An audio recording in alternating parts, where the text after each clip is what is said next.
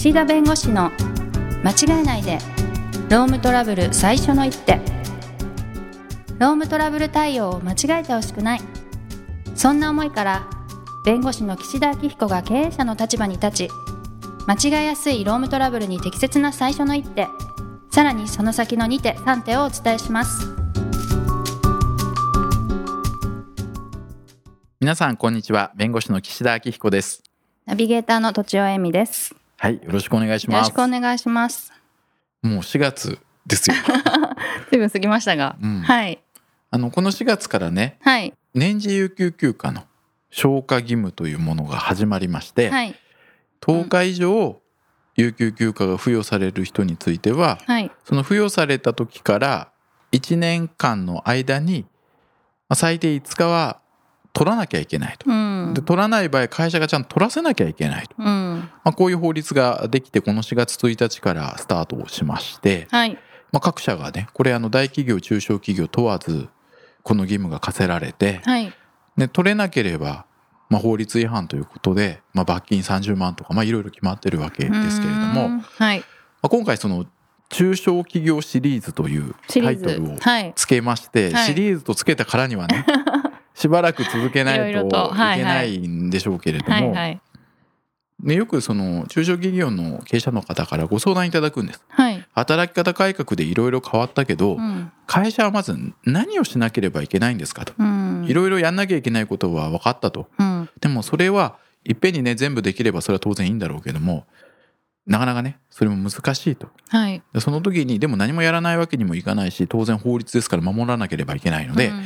なんかやっていかなきゃいけないという時に何からやればいいですかと聞かれることがあってはい。で中小企業の場合ですね残業の上限規制といってその残業の時間の規制の問題。はい。これも来年からなんですね。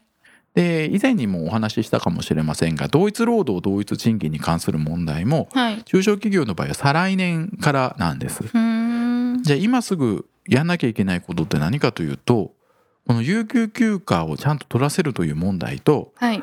今日は時間の関係でお話しできないかもしれませんが、うん。労働時間をちゃんと把握していきましょうと。うん。それが今年からっていう。もう今年から。はい。でこれは絶対にやるべきというか、まあ、やんなきゃいけないけどうも、中小企業はい、に限らずや中小企業に限らずやらなきゃいけないけれども、はい。中小企業で体力がない中でいろいろやんなきゃいけないことはあどうしようと。うんうん。いろんな解説とかね報道を見てもなんかいろいろあるけれども、はい。うちまず何やんなきゃいけないのって言われた時に私がいつも答えてるのはまず従業員の方の有給休暇の日数って出せますかとうん。いうのを聞いてます。出せない会社が結構あるってことですか？決まっていない？有給休暇って法律でこう付与される日数って決まってるんですよ。はい。でも A さんが今何日保有してるとうんか、うん。そういったいつ付与しなければいけないのかっていうのがはっきりしてない会社さんってってね、大企業の方とかね、はい。大体、まあ、皆様のその関係してる関与してる会社さんはもうそんなありえないって思うと思うんですよ。はいはいまあシステムとかねちゃんとしてるとねちゃんとしてるから。でもね実際はねまあそうですよね入ってなければ知らない人がいっぱいあるんですよえ。この間休んでなかったっけみたいなそういう感じですか？であの多分まあ10日間有給があって、まあ、今年1回目か2回目だからうんいいよみたいな感じで、はいはいはい何日もって何使ったかっていうのも全然分かってない会社さん結構あるんですよ。なるほどでおそらくそういう会社さんはまずその有給休暇があるっていう文化を従業員にやっぱり知らせなきゃいけないわけですよ。そうですよね。そう。で知らないパートの従業員も知らない、うん知らないから。でパートの人でもですねはい、あの週の労働日数がほぼもう例えば5日間とか、うん。普通に正社員の方と同じように働いている方だったら、はい。アルバイトとかパートって名前がついてても結局従業員正社員の方と同じように付与しなきゃいけないんですよ。10日間とかね有給休暇を11とか20日とかね。はい、その勤務年数が長くなったら、うん。でもパートだからとか、ね、この話したと思うんだけど、はい、パートだからアルバイトだからうち有給ないんですっていうふうに言ってるかもしくは言ってなくてもなんとなくいやうちパートは有給ないよっていう形で取ってない会社さんとか結構あるわけですよ。うんうんうん。まずいでしょ。という話なんですよ。それって、はい。もう有給がある前提でまあこう時給とかも決めていかないといけないですよね。有給があること前提に人を組まなきゃいけないですね。人を組まなきゃいけない。はい。あまあそれもそうですし。つまり何もその人は、はい。あの会社に一日貢献してないのに給料払わなきゃいけないってことですもんね。そうですね、はいはい。あの休めるという権利ですから、うんうんうんうん。それはまた貢献してないっていうとちょっとね。語弊があ語弊るがあるからあれだけど、売り上げにその日の売り上げには貢献してないといううんか、うんうん、そういう感じ？そうなんですよ。なのでまずは、はい。その従業員の方がいつ入社したかは分かるわけですよ。さすがにね。はい。あの社保とか入ってたりするから、いつから加入してるかとか分かるから、はい。そこから数えていけば今いくつ？有給休暇があってとかあといつ付与しなければいけないのかっていうのは別に従業員の方に聞く話じゃないから、はいはい、まず自分で自分でというか経営者側でまず確認します。計算するはい、計算していただく必要があります。はいでそこをまずやってで従業員の方にいつ付与しなければいけないのかうんっていうのもやっぱり確認をしてでその上でですよ有給休暇5日取っていいですよっていう話をしないといけないですね。うんうんでいいくつ持ってるか分かんないのにいきなり「え消化義務始まりましたこれ5日取ってください」「え私何日あるんですか? 」「うん知らない」では絶対ダメだから10日以上ある人だけってことですそうですもんね。10日以上付与される方とはいいうことなので、正社員の方は、まあ、入社して半年間出勤率が8割以上あればはい。はい。10日間付与されるっていうのがあー法律で決まっていて、はい。それが勤続年数が伸びるたびに徐々に増えていって最大年間20日うん。法律でいくとですね付与されるので、はい。まあ、ずっと勤めておられて特に休みをされてない方についてはまあ10日以上はほぼ付与されてるんで、うんまず付与日と付与日数を確認すると いうところですよ。はいはいはい。付与日は別に最初に1年分全部決めなくてもいいんですよね。まあ付与日というのは、はい。一斉にじゃあ10日ここで発生しましたという意味です。あ基準日、ね基準日。はいはい。ごめんなさい。付与した日。というか基準日ですね。基準日。会社がまとめてどうぞと。はい、1年経ったのでこの日に12日間発生しましたよという。それがどこかっていうところがね大事な問題なのでままずそれを内々に確認する。確認します。間違っても従業員に「あなた有給休暇何日あるの?」聞かない 聞きそう。聞いちゃいそう。うんえここっちでやってくださいっていうことですよまずそうなは。んですね。はいはい。でその上で有給休暇をもちろん5日間最低取らせるという話なのではい。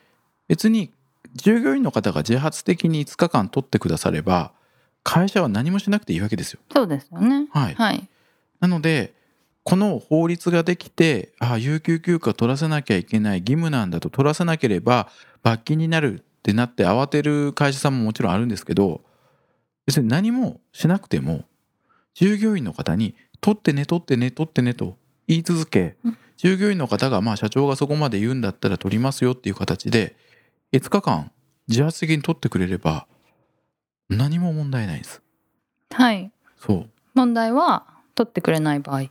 取ってくれない場合はもう会社さんの方で従業員の意向も聞くんですよ。はい。意向も聞くんだけれどもあなたが自発的に取らないとかこのままだと5日間の消化ができなさそうだから会社としては時期を会社の方で指定します、うん。この日休んでねと。